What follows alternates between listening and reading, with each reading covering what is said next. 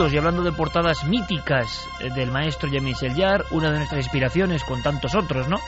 Eh, maestros que dejan sus músicas aquí para que este programa sea tan especial. Esta en concreto, año 78, plena época cósmica, traía en la carátula una serie de, vamos a llamarlo así, extraterrestres, ¿no? Con una especie de binoculares que observaban el mundo. ¿Y hablamos quizá de extraterrestres? Eh, no lo sé. Hablamos desde luego del fenómeno ovni. OVNI sobre España. Siguen ocurriendo casos. Vamos con una rapidísima crónica. Primero, Javi, había informaciones y además por dos vías diferentes de un mismo caso con miembros de la Guardia Civil que no se escriben. Ocurrió el 20 de noviembre, hace nada. Em, es un objeto en la alta atmósfera, parece, pero que ellos se quedaron muy impresionados y nos lo contaban, ¿no? ¿Qué decían en resumen? Pues ellos describen además una pareja de la Guardia Civil que está transitando esa noche del 20 de noviembre a la 1 menos 20 de la madrugada aproximadamente por la zona de Castillejo de Mesleón en Segovia descubren que en el cielo aparece una especie de bola de fuego de un tamaño que les impresiona, que hace un recorrido muy extenso y en un tiempo eh, récord prácticamente, y dice que van dejando una estela de un color entre rojizo y amarillento que va oscilando conforme va pasando el tiempo hasta que desaparece al cabo de unos segundos. Esto ocurre en la autovía de Burgos, ellos se quedan alucinados por lo que han visto, es esta pareja. Ven los dos lo mismo y durante unos minutos en lo que terminan eh, de hacer ese trayecto que estaban realizando pues lo pasan preguntándose qué es lo que han visto y teorizando qué puede haber sido ese objeto. Por eso nos escribían. Lo interesante es que estamos percibiendo una apertura por parte de, de estos amigos, eh, bien sea Policía Nacional, policías locales, eh, Guardia Civil, incluso ámbito militar, que a veces en la noche tienen que hacer sus guardias y están enviándonos sin ningún miedo, cosa que yo agradezco muchísimo, las informaciones. Y, de verdad, mm, para nosotros es un honor. ¿Por qué? Porque siempre ha sido una traba muy fuerte ¿no? en este país, lo de que las fuerzas de seguridad del Estado mm, bueno, pues manden información. Pero claro, como ya la información está al alcance de todo el mundo, es tan difícil parar esa, esa bola que nos llega rápidamente y os llega a vosotros, que es lo importante. Ha dado los datos Javier, provincia de Segovia, si alguien vio algo, 20 de noviembre. Eh, curioso, puede ser cualquier cosa, porque a esa altura y con esa eh, descripción.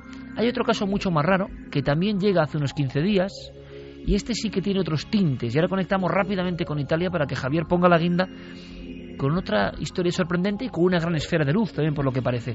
Esto ocurre, Javier, ¿en qué parte de España es eh, una pareja que va en su vehículo, ¿no? Sí, esto ocurre en la madrugada del 4 de noviembre, entre las 3 y las 4 de la madrugada aproximadamente, en la autovía A92. Ellos iban dirección a Alicante cuando de repente descubren que en la carretera parece que los adelanta una especie de luz rojiza.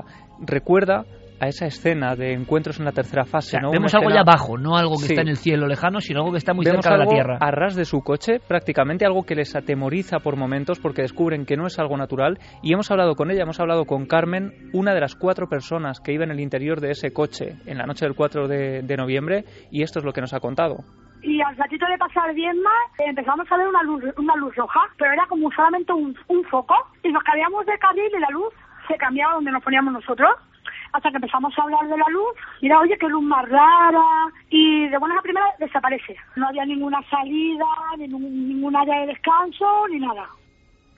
En la zona de Diezma, en concreto, saliendo de Andalucía dirección a Levante, se encuentran con algo que dice que llegan a detectar que se cambia de carril, o sea, que es algo que no está en el cielo, sino que está prácticamente a ras de tierra.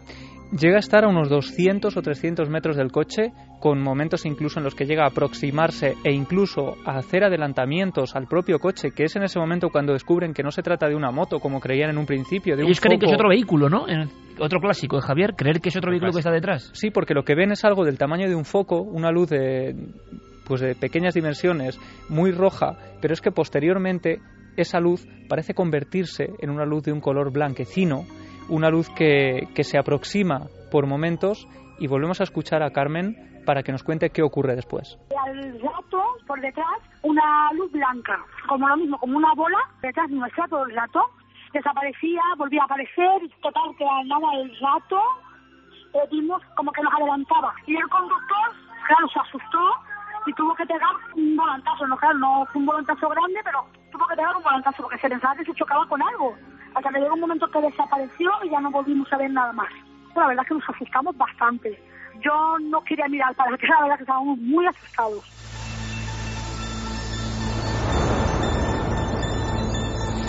3 y 12 minutos, esto es Milenio 3 y como siempre este es el programa en la cadena SER que trae toda la información del misterio, cuándo está pasando, cuándo está ocurriendo, es nuestro compromiso este año. Y Javier, compañero, ¿cuántas veces, cuántas historias pensé que me iba a chocar con algo? Algo se puso a la vera de nuestro coche. Nos recuerda a los clásicos de la ufología con la misma definición. Es un fenómeno, es un encuentro cercano de alguna forma. Desde luego, encuentros que siguen produciéndose y en este caso, fíjate, el último nos llega desde Italia eh, de una manera muy curiosa, porque eh, tú hablabas antes del aperturismo que se está viviendo en España, eh, en fin, con autoridades de todo tipo que ya admiten, en fin, que estas cosas se están produciendo en nuestros cielos y nos las comunican. Bueno, pues en Italia todavía les queda un poco de recorrido para aprender, porque fíjate, el presidente de la región de Lombardía, que es una de las regiones más ricas de Italia, donde está Milán, Roberto Forni Goni eh, estaba el pasado jueves, este día 22, en París, en la zona de Trocadero, cuando a la 1.36 de la mañana manda un tuit eh, a través de su teléfono móvil en el que incluye una fotografía de un objeto no identificado que él acaba de obtener en ese mismo momento sobre un bloque de apartamentos del centro de París. Y le extraña y lo ve directamente que es algo no muy habitual, no convencional, no es ningún avión, no es nada. A él le llama muchísimo la atención, él es un político, en fin, eh, de largo recorrido en Italia, tú imagínate, él tiene 65 años,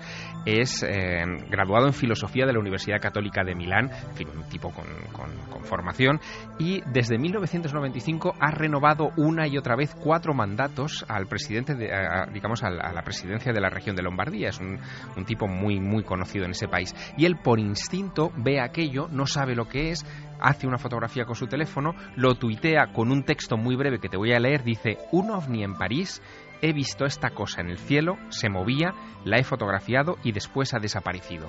Ese tuit es visto en las siguientes horas por 1.600.000 personas. Claro, más que...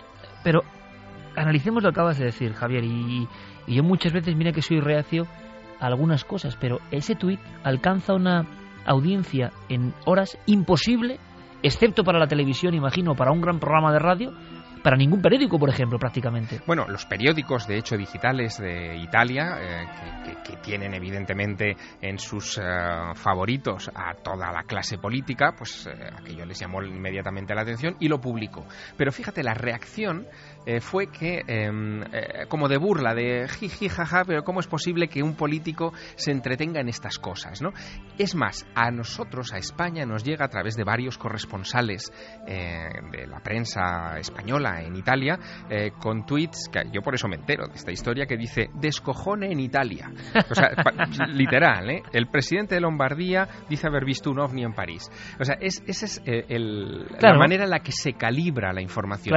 Cuando estamos ante un testigo, en fin, de formación, de recorrido que se juega su prestigio eh, haciendo esta historia y comunicando mm, que ha visto un ovni. es, mucho, más importante lo que dicen los políticos habitualmente, no vaya usted a, claro, pero comparar. Pero, pero, en el caso de, de Roberto Formigoni hay una cosa que a mí me ha llamado mucho más la atención y es que en la web oficial del político, que la puede consultar, en fin, cualquiera de nuestros oyentes, simplemente poniendo formigoni.it, va a encontrar en la primera página mm, toda la información respecto a esta imagen, la imagen de que, que, él obtuvo y las reacciones subsiguientes que se han producido en Italia. En fin, curiosísimo cuando menos. Pero tan curioso como que enlaza esto y dejamos descansar a Javier, que tiene semana ajetreada vas a recorrerte prácticamente el Aragón profundo. Así es. O sea, como una especie de discípulo de la bordeta, ¿no? Pues algo así, porque esta semana efectivamente lunes, martes y miércoles, así consecutivo. ¿Dónde vas a estar? Pues mira, voy a estar el lunes en Caspe, en la biblioteca de Caspe. Casi el, nada. El martes en la biblioteca de la Almolda. Increíble. Y el miércoles en la de Calatayud. Bueno, hablando de su propia obra, o sea, Aragón ancestral y auténtico con nuestro compañero Javier Sierra, si queréis, ¿eh? que os firme uno de sus libros. Nosotros hemos visto hoy la tapa, la portada, el bosquejo de alguna forma de, lo que, publicará Javier. ¿Cuándo vas a publicar, Javier? ¿Se puede decir algo? Eh, bueno, podemos avanzar que será eh, en el mes de febrero. No decimos nada, por supuesto. ni título, ¿no? No, ni título. Mira, ahora de repente, mira, los señores de Planeta, ahora lo digo y qué. eh, yo solo puedo decir que es lo mejor que he leído de Javier. Es lo mejor que he leído de Javier Sierra. Y a mí me ha emocionado, pero de verdad, de forma increíble. Un libro absolutamente iniciático. Te deseamos lo mejor, Javier, y que el público aragonés, que también es tu público, evidentemente disfrute de, de las muchísimas cosas que les vas a enseñar. Un abrazo muy fuerte, compañero. Otro para ti, Iker. Buenas noches. Vamos a hacer una cosa. Javier ha contado algo a raíz de ese tuit que es muy importante, es la reacción de la gente. Hablamos de un concepto que a Santi le gusta mucho y veré que hacer un programa, que es un concepto brutal, meme.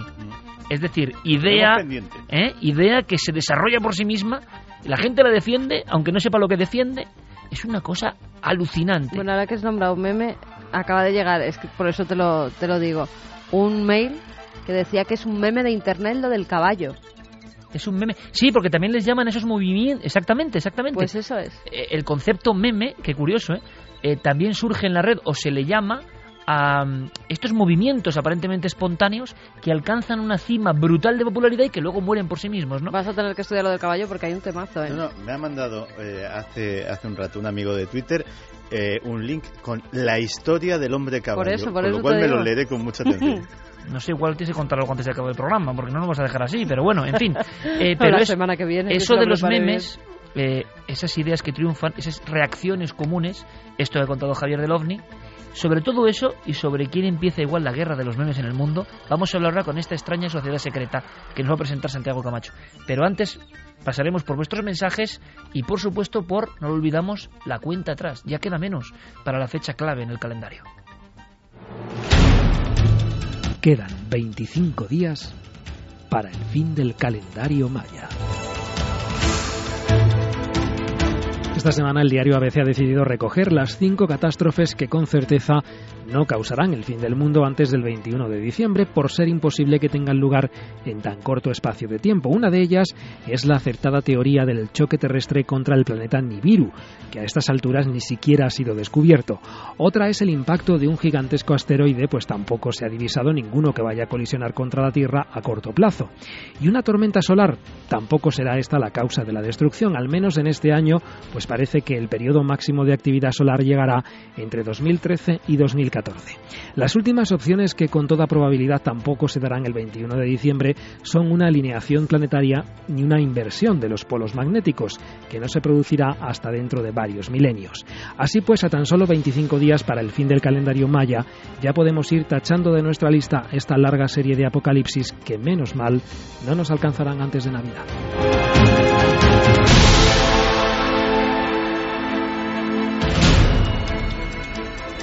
Cuenta atrás. Nosotros continuamos hacia adelante, como siempre, con toda la información.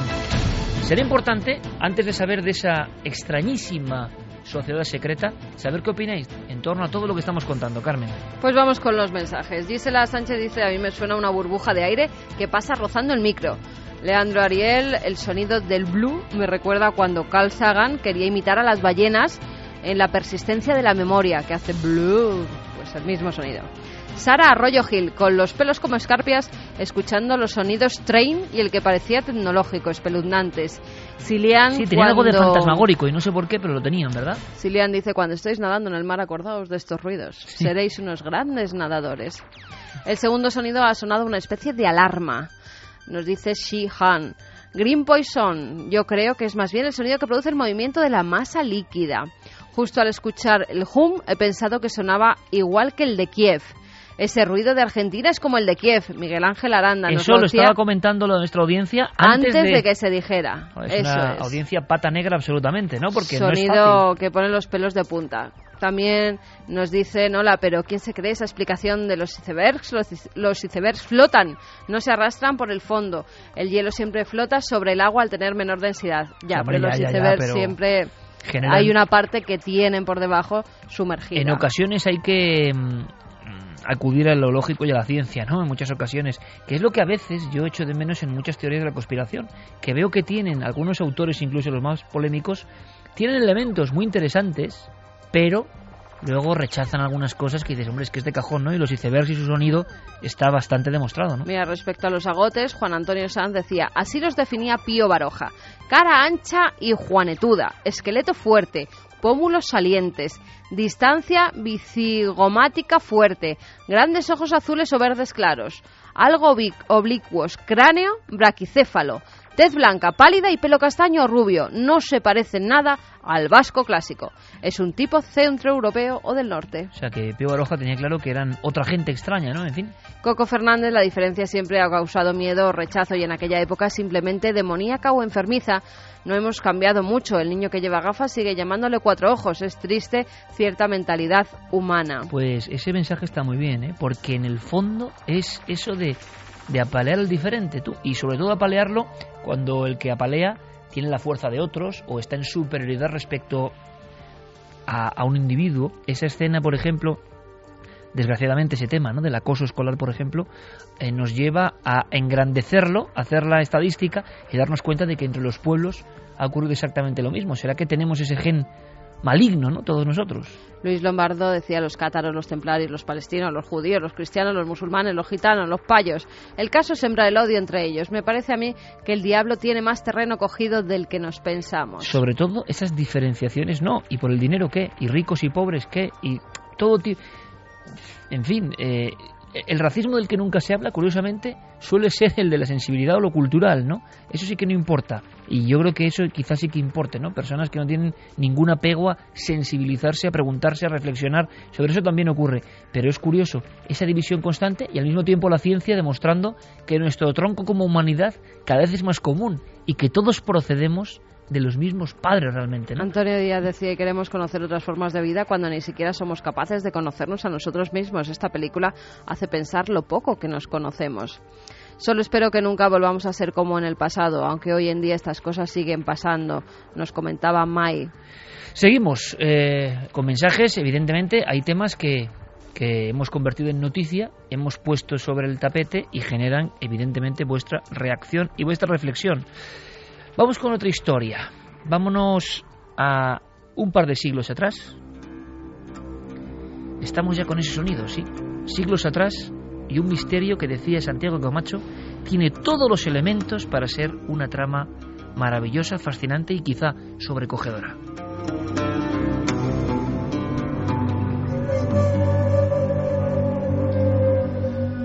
Pues sí, Iker, nuestra novela empieza con un personaje peculiar, el doctor Kevin Knight, el doctor Kevin Knight de la Universidad del Sur de California.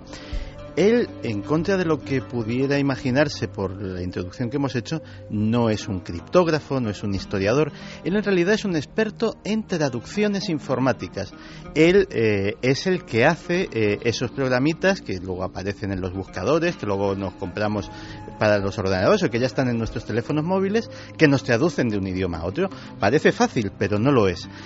Y eh, un día tuvo noticia de un extraño documento. Se llama el códice o el manuscrito Copiale. El Copiale no se sabía nada de él hasta después de la Guerra Fría. Estaba mmm, apareció en la Academia de Ciencias de la República Democrática Alemana, estaba en el Berlín Oriental, eh, los alemanes orientales eh, lo custodiaban como, como un gran tesoro y nadie sabía lo que tenía escrito. De hecho, eh, el doctor Kevin Knight, cuando eh, lo vio por primera vez, se quedó fascinado. Vamos a escuchar en sus propias palabras qué es lo que se encontró. El documento es un cuaderno de unas 100 páginas que incluye 75.000 caracteres. Fue escrito hace cientos de años, cifrados por completo hasta el punto de que no teníamos ni idea del contenido del libro y no sabíamos cómo empezar a descifrarlo. 3 y 26 debe haber mucha expectación con esta historia de Santiago Camacho, seguramente con los sonidos del agua también, porque me comunica desde su desde su nicho, ¿no? Al otro lado de la, del cristal, junto a Geray, me comunica Fermín Agustín, nuestro compañero, que en este momento, Milenio 3, es trending topic y para un programa de radio no está nada mal. ¿Qué significa? Que el inconsciente colectivo está escuchándonos. Os lo agradecemos de todo corazón.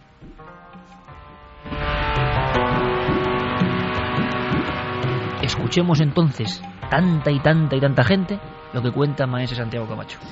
Pues eso fue lo que se encontró el doctor Knight. 105 páginas en un bello volumen, encuadernadas en oro, con los cantos verdes y que nadie sabía lo que ponían. Era un texto larguísimo, no hay separación entre palabras. Esas 105 páginas están completamente llenas de qué? De letras. De letras abstractas, de dibujos que parecen ideogramas chinos, eh, de letras eh, romanas perfectamente reconocibles, caracteres griegos, un galimatías que era absolutamente indescifrable. Los historiadores, los expertos, por el papel, por el tipo de tinta, lo habían fechado aproximadamente en 1760. Y eh, la verdad es que había quien, como en el caso del manuscrito Voynich, decía que incluso podía ser una falsificación, es decir, que algún gracioso de Internet de la época pues podía haberse dedicado a falsificar un falso manuscrito cifrado para engañar a los eh, incautos y mm, quién sabe si algún coleccionista pues vendérselo diciéndole que contenía un secreto de gran valor. O sea, fakes de la antigüedad, ¿no? Eh, elementos virales, pero de la antigüedad. Pues sí. Pero el doctor Kevin Knight no lo creía y eh, solicitó a Google que le cediera para su investigación los algoritmos que utiliza en su traductor precisamente de su portal. Algoritmos que él modificó y con los que diseñó un programa para intentar traducir, traducir sin saber en qué lengua estaba ni qué cifra había aquel extraño galimatías. Y la verdad es que era una tarea enormemente complicada. Fíjate que para representar una sola letra había combinaciones de hasta siete caracteres, es decir, había secuencias de siete letras que simplemente simbolizaban una sola. De hecho, uno de los grandes avances fue cuando descubrió que las letras reconocibles, tanto las griegas como las latinas, en realidad estaban puestas para despistar es decir, no significaban absolutamente nada y realmente eran los símbolos abstractos los que contenían la cifra que realmente era relevante. Pero hay más, también había símbolos que, eh, igual que había siete para representar una letra, había uno que representaba varias letras o incluso símbolos que representaban solamente una palabra entera, con lo cual la tarea era ingente. Pero finalmente, tras tres años de trabajo, comenzó a ver la luz y su primera frase le impresionó enormemente. Lo escuchamos. Las primeras palabras del documento son ceremonia de iniciación, lo que suena muy excitante. No teníamos ni idea de lo que trataba el libro, pero las siguientes palabras eran sección secreta. Solo después de descifrarlo nos dimos cuenta de que era un documento de una sociedad secreta de 1730. Las sociedades secretas entraron en crisis en torno a 1730, así que este documento abre una ventana a los investigadores de la historia y las ideas de estas sociedades secretas.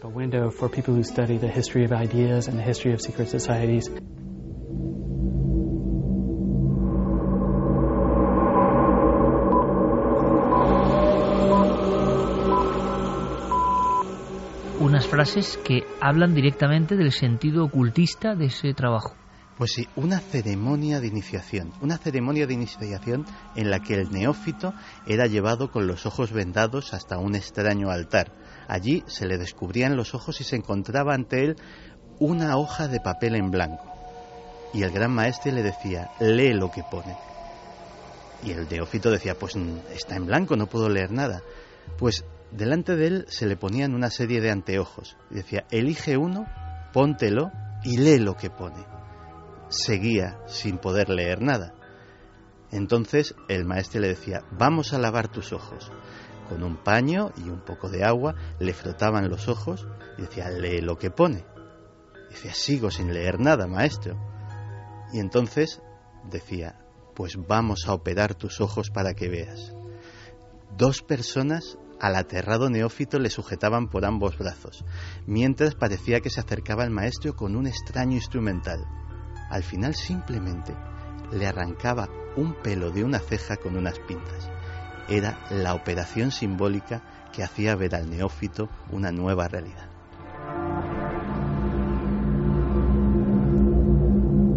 Ahora mismo hemos vivido la escena, ¿eh? me la estoy imaginando como en esos pequeños cuartos ah, sin ningún tipo de iluminación, donde el neófito mm, pasaba a otro plano, ¿no? Hacía análisis, ocurre en casi todas las sociedades secretas.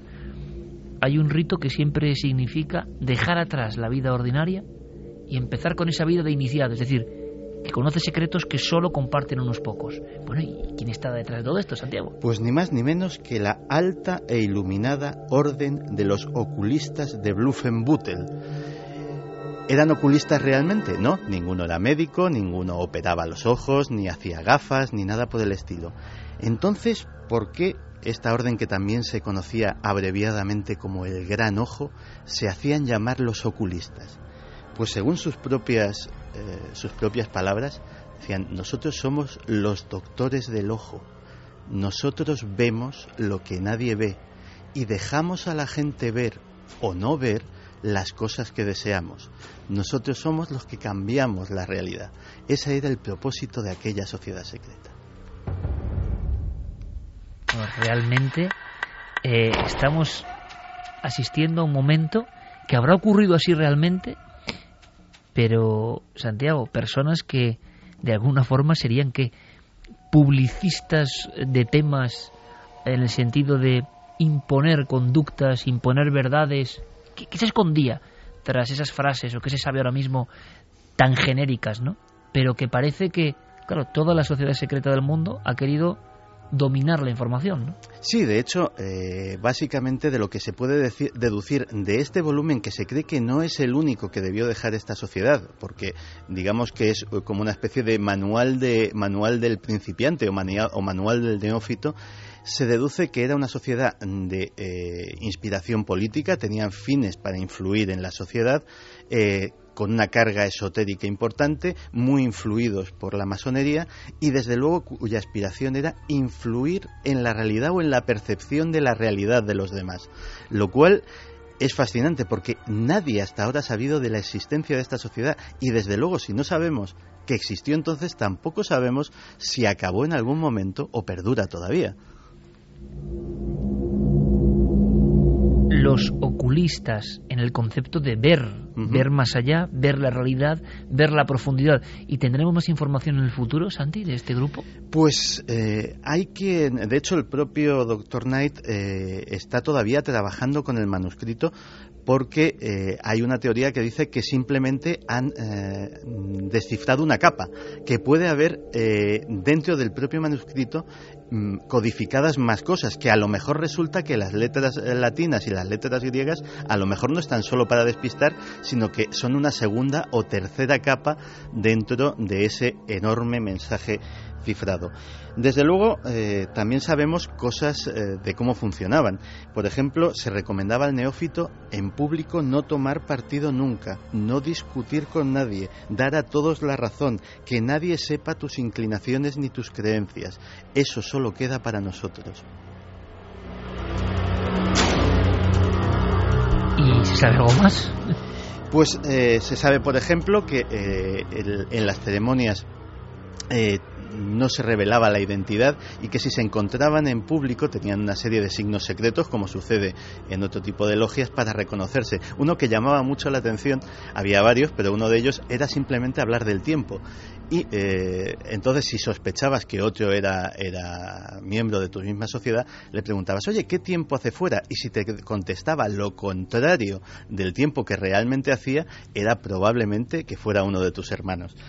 En fin, la verdad es que el tema es apasionante y el trabajo del Dr. Knight todavía puede dar mucho que hablar, porque no contento con haber descifrado una mm, de las ballenas blancas de los criptógrafos desde hace 10 años, afirma que se va a meter próximamente con las cartas del asesino del zodiaco, que también están sin descifrar todavía, y con el manuscrito Voynich, y cree que con sus algoritmos y con su nuevo sistema puede tener éxito donde todos los criptógrafos han fracasado.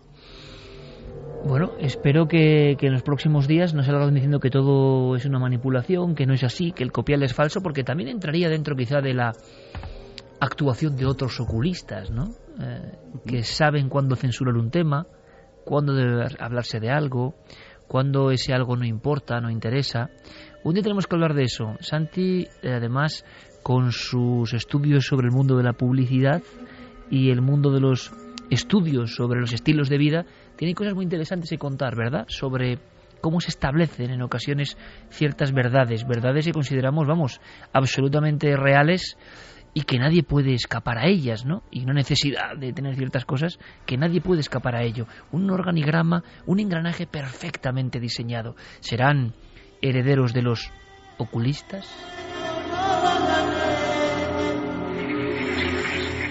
Tremendo, Santi, de verdad. Vaya historia. Vamos con otra historia rápidamente. Y gracias a todos por vuestra participación, por vuestra escucha. El asunto que viene a continuación es de los que ponen la carne de gallina. Es un testimonio.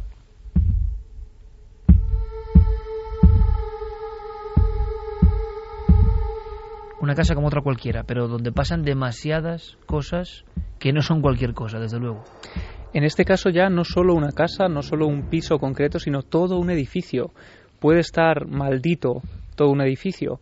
Veíamos algo parecido en Valencia, el que se llamó ese, ese, edificio de la calle Tres Forques, el edificio maldito de Valencia. Bueno, pues parece que en Madrid, en la zona de embajadores, no vamos a decir la zona concreta, por supuesto, solo te diré que hace unos días, comprobando esa dirección exacta, porque la tenemos, aparecía en una página web dedicada al alquiler de estudios y de pisos un un piso concreto de ese mismo edificio. Por lo tanto, hemos podido ver esas fotografías.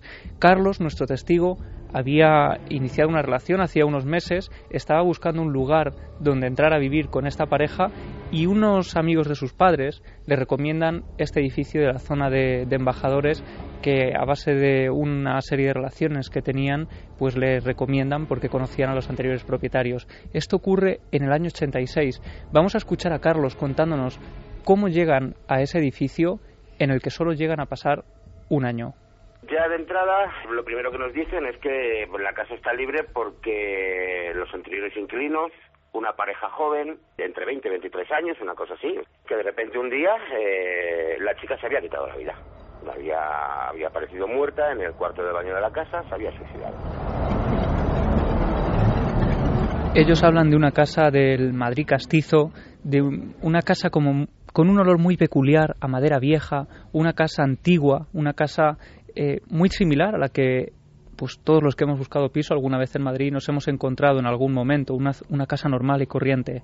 Pero además, en esos primeros días en los que ellos entran a vivir, parece que ese hecho que consideran aislado no le dan demasiada importancia y no influye en sus vidas porque son muy escépticos y no creen que nada de esto pueda tener relación con lo que puede ocurrir en el inmueble, empiezan a tener problemas de todo tipo, tanto con las tuberías, empiezan a formarse grandes goteras en el interior de su casa, encuentran incluso charcos en el centro del salón, agua cayendo a chorros por las paredes, es decir, que tienen problemas desde un primer momento, pero empiezan a darse cuenta de pequeños detalles que parecen indicar que no todo va bien.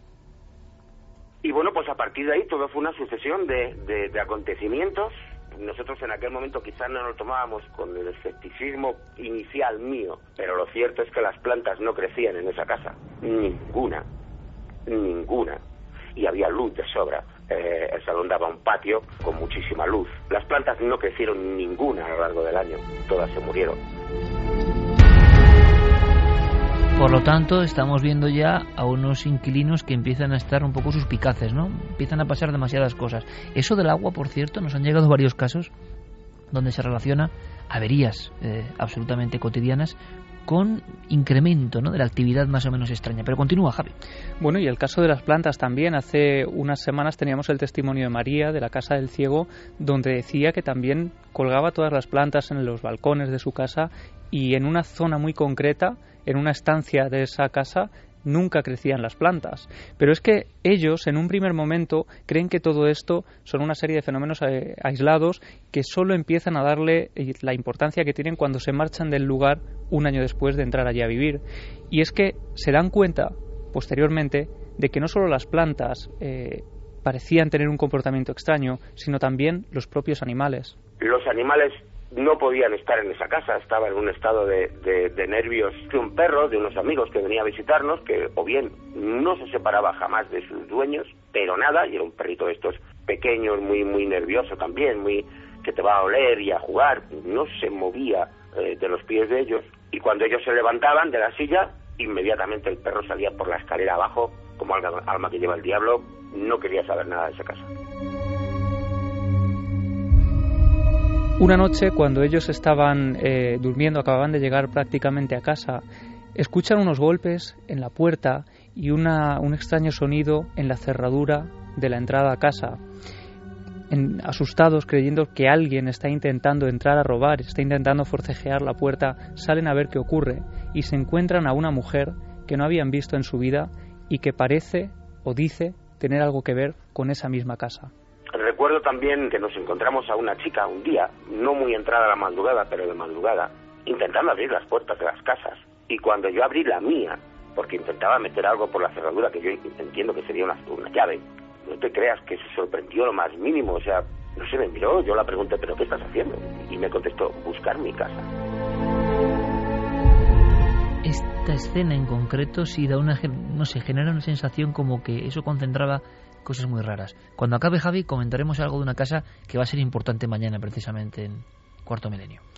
Pues esta mujer es una mujer completamente normal, una mujer alta. Él dice que además tenía cierta belleza, era una mujer joven, con una gabardina, una mujer que no parecía eh, pues un, un, ladrón o alguien que quisiera entrar a robar en el domicilio. Y además cuando ellos le preguntan qué haces aquí y mantienen esa breve conversación, después, sin despedirse, ella se da la vuelta sin mediar palabra, sube por la escalera, sube por el rellano y prácticamente desaparece, porque días después, hablando con los vecinos, preguntándoles si habían visto a esa mujer o si alguien podía conocerla, nadie sabía nada de esta persona con la que habían mantenido una conversación. Pero es que días después, todo esto, Iker, en menos de un año, ocurre algo muy desagradable en el piso de arriba, y es que el hombre, el hombre que vive tan cerca de ellos, un hombre aparentemente normal, que siempre saluda y que mantiene un trato cordial con todos los vecinos, una noche llega a intentar matar a su mujer a hachazos. Todos nos dimos cuenta ese día que verdaderamente todos vivían en el mismo estado de ansiedad y de tensión que se respiraba desde que entrabas en esa casa. El chico era una persona completamente normal, jamás se le ve borracho ni, ni con ningún otro tipo de, de actitud violenta o agresiva. Y de repente un día, a nosotros eh, al día siguiente eh, comentándolo pues entre toda la gente que más o menos pasó en, en mi misma planta y, y, pasó a tres metros de, de, distancia de mí, pues nos dijeron que ni había bebido nada ni nada, sino que simplemente llegó del trabajo raro, joder raro, que cogió un hacha y quiso matar a su mujer a hachazos. La escena de pánico que se vivió en el edificio es eh, imaginable fácilmente, todos los vecinos asustados, intentando comprender qué había pasado porque se había armado un gran revuelo en todo el edificio. Y cuando finalmente entre varios policías consiguen reducir a este hombre que había intentado matar a su mujer sin motivo aparente, eh, pues este testigo con el que estamos hablando hoy, Carlos, escucha a los dos últimos policías que están bajando la escalera cuando ya ha caído la noche y ya ha terminado todo su trabajo en el edificio, escucha que uno de, los policías le dice a otro, eh, le, le, hace pensar un poco en todo lo que ocurre en ese edificio. Parece que entre ellos ya conocían ese lugar. Cuando llega la policía, yo oí a dos agentes de policía eh, hacer el comentario ya después de que había pasado todo, cuando ya se retiraban, era, yo creo que serían los últimos en salir, comentaban que lo extraño de esa casa, que tenían que intervenir cada dos por tres, Pero es que eh, vemos que ha habido todo tipo de fenómenos. Eh, este, por supuesto, uno de los más impresionantes, uno de los que todavía hoy, eh, tantos años después de que ocurriera, sigue poniéndole la piel de gallina porque no se esperaban que ocurriera todo aquello. Pero es que después de todo esto empiezan a vivir también fenómenos extraños dentro de su propia casa.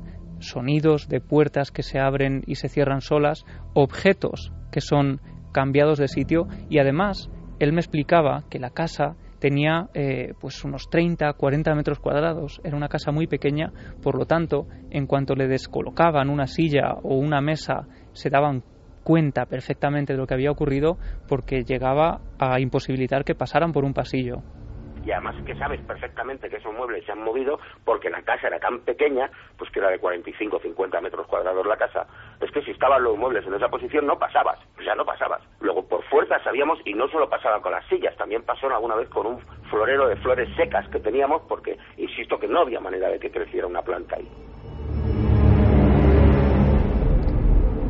Finalmente, Iker, eh, y esto ocurre, eh, es el último fenómeno que genera un terror auténtico en esta pareja que hace que tengan que marcharse de la casa. No ha pasado ni un año desde que entraron allí a vivir y tienen que marcharse. Además, estaban a punto de casarse, creían que estaban viviendo una serie de, fenómenos que estaban amargándoles la vida, que no les estaba favoreciendo la relación y deciden marcharse de allí a raíz de este incidente. Una noche durmiendo tranquilamente sonó un, un ruido muy fuerte, un ruido sordo, que lo primero que notamos fue una sensación de luz, luz directa, que provenía del, del descansillo, del pasillo de, que había para dar entradas a los distintos pisos. Entonces, claro, eh, ves la calle, no la calle, que la planta. Yo lo único que pensé era que alguien había entrado en la casa. Y empuñé mi cuchillo y salí a, la, a, a mirar qué pasaba. absolutamente acojonado, si me permites la, la expresión,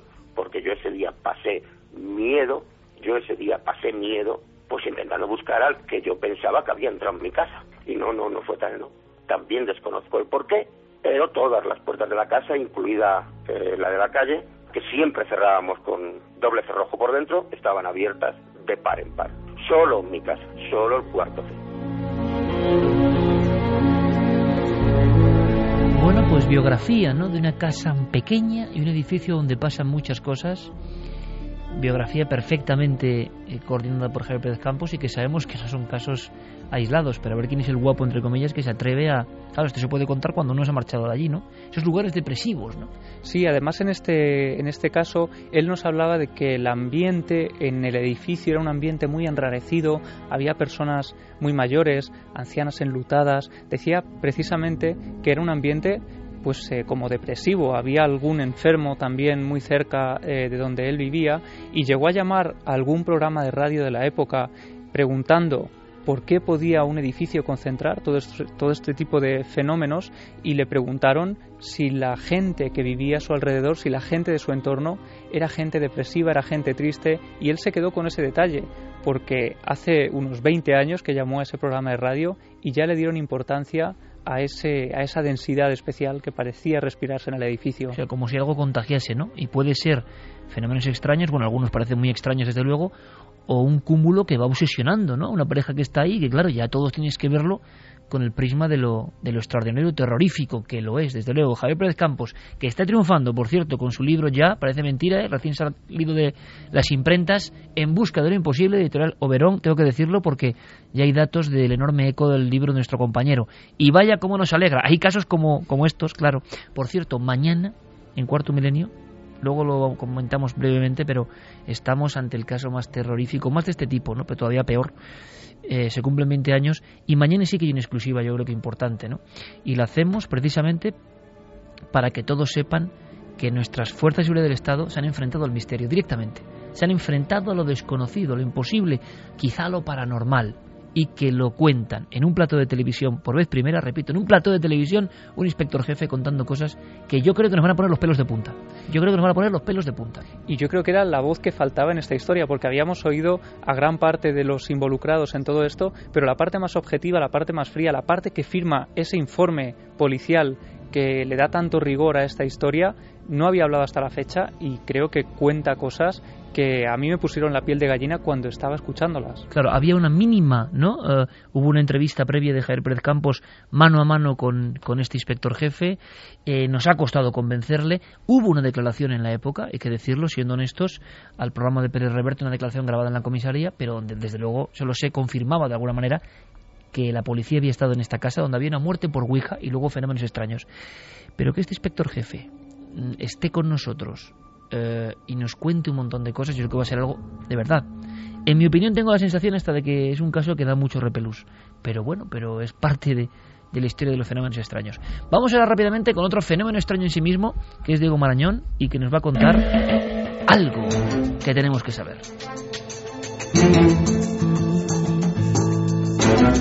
Había una encuesta, ¿verdad, Carmen? Como siempre, una historia de créalo o no. Créalo o no. ¿Qué opinas de la historia de esta semana, la criatura de Berwick? Falso.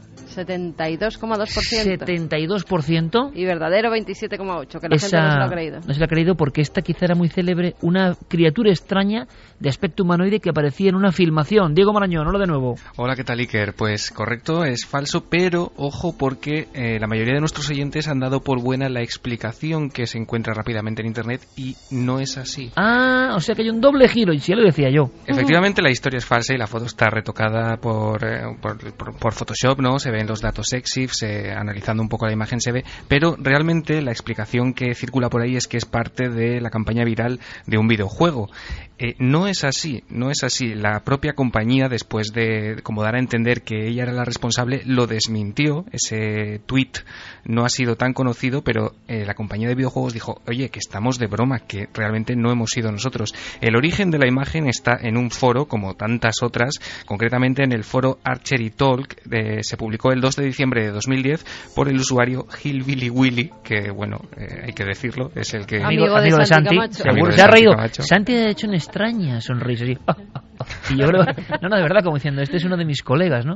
Ha hecho una, Y- una, una risa tipo, antiguamente, con todo el respeto, ¿no? Tipo Germán de Argumosa, ¿eh? Cuando Sí, se sí, veía. Y fíjate ese videojuego que dio para 35 páginas de discusión en ese foro. Pero, mm, repito, no es la campaña de un videojuego, sino el trabajo de uno de esos grandes creativos que se esconden por determinados foros. una aparición tipo Mothman o figura famélica que se enfrentaba a, a todo lo que estaba a su vera y que era captado por las cámaras. Bien, eh, han acertado.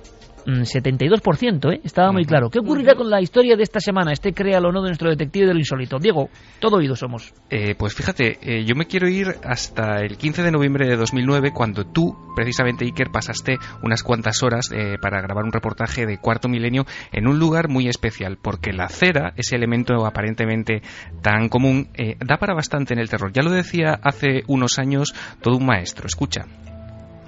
La cera es protagonista de muchos relatos de miedo y de muchos argumentos cinematográficos. En, en las películas donde interviene el demonio, como, como en El Exorcista o en La Semilla del Diablo, siempre, siempre hay velas.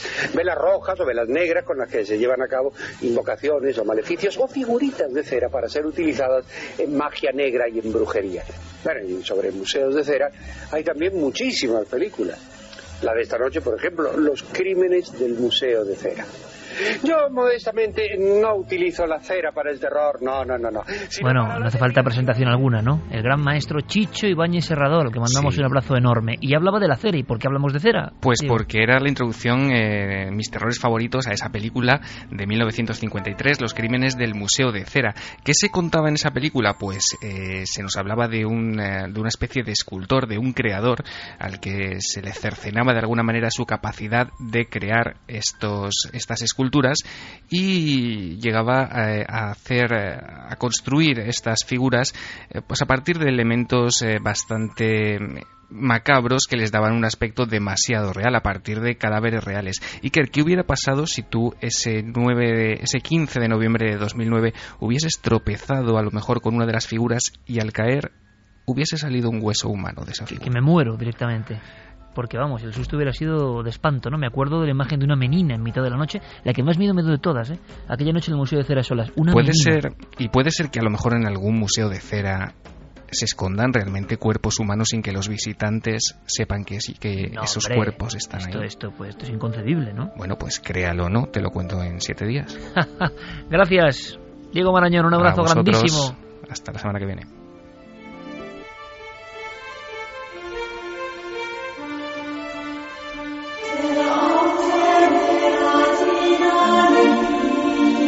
Santiago, creo que Diego Marañón es, es todo un maestro en lo suyo, ¿eh? Tiene muy pillado el tranquillo, es, todo un chicho Ibáñez Serrador a su forma, en, en formato breve, ¿eh? O sea, nos deja así diciendo, Museo de Cera con cadáveres de verdad.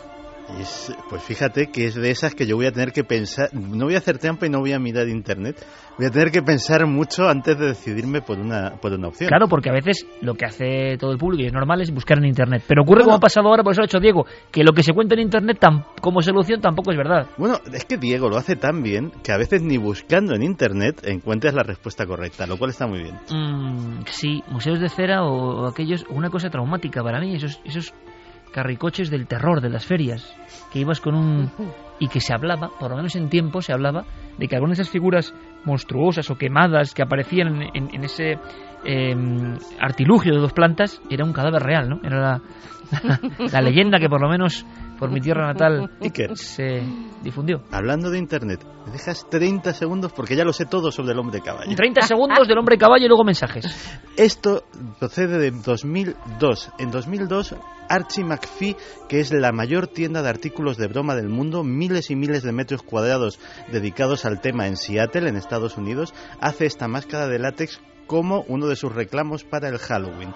Pero eso no es lo que la hace. Bueno, venden mucho, Archie McPhee vende a internet a todo el mundo. Yo conocía la tienda antes de Ya, saber. ya decía yo. Sí, te lo puedes imaginar. Sino que después eh, una de las guías de viaje más prestigiosas del mundo, Lonely Planet, hace un libro extraño, un libro que podríamos llamar friki. Se trata de la guía Lonely Planet de viaje experimental en la que propone a los viajeros formas diferentes de viajar. Y al redactor de esta guía se le ocurre decir, ¿y por qué no viajar con la máscara de caballo de Archie McPhee? A raíz de esa guía empieza a aparecer por todo el mundo turistas que llevan su máscara de caballo. Esto le encanta a su vez a los japoneses, que los japoneses empiezan a pedir a Archie McPhee pedidos inmensos de ese tipo de cosas. Empiezan a surgir los primeros vídeos y el meme se distribuye por todo el mundo y estamos entonces ante el fin del mundo, yo creo que es una señal, ¿no?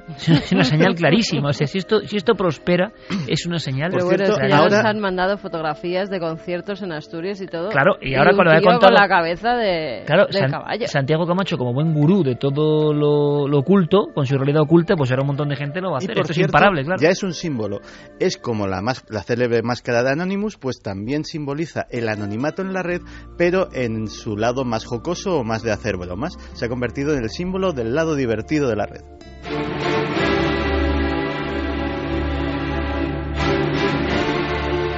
Pues vamos con los últimos mensajes. La gente muy acongojada, por no decir otra palabra, por no decir acojonada, con lo de la historia de... Ha salido dos o tres veces el término hoy, por cierto.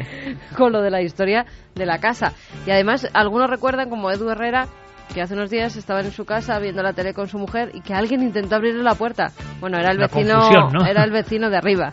Y otra, eh, Ek Rodríguez dice que a ella la puso una vez, que intentaban abrir la puerta y cuando fui no había nadie. Pero afortunadamente enseguida supe que eran los de la inmobiliaria. O sea que siempre... Pero eso de que te empiecen a... No, no, eso no. abrir la puerta, vayas, mires por la mirilla. Mira que las mirillas dan miedo, ¿eh? Sí, señor. Da mucho miedo. cuando por, eso me daba impresión a mí, eh, como dibujamos en la mente lo que vamos contando, lo que contaba Javi de que era una chica normal y corriente. Busco mi casa, pero y tú en la mirilla viendo eso, mal, mal. ¿Y si era mal. que se suicidó? Lo dejamos ahí, no hay tiempo para más. Mañana, eso sí, hacemos algo en Cuarto Milenio, nuestro programa hermano, que, que nunca hemos hecho. En tiempo real vamos a estar en ese domicilio, 20 años después, donde la Policía Nacional redactó un informe que se resume así, documento oficial. Han ocurrido y hemos vivido una serie de hechos de todo punto inexplicables. Creo que cualquier película. La persona que me había hablado es la persona que redactaba ese informe, el inspector jefe, luego inspector jefe de embajadas en Madrid. Mañana va a estar en Cuarto Milenio y creo que es un paso importante, porque cada uno puede pensar lo que quiera, claro, pero quien lo dice, cómo lo va a decir, yo creo, y lo que nos va a contar es como para reflexionar. Santi, Geray, Fermín, Javi, Carmen, un placer. Mañana nos vemos todos juntos. Venga, mañana ahí estaremos. mañana, sobre las 12 de la noche, un especial, Dosier Caso Vallecas. Os esperamos.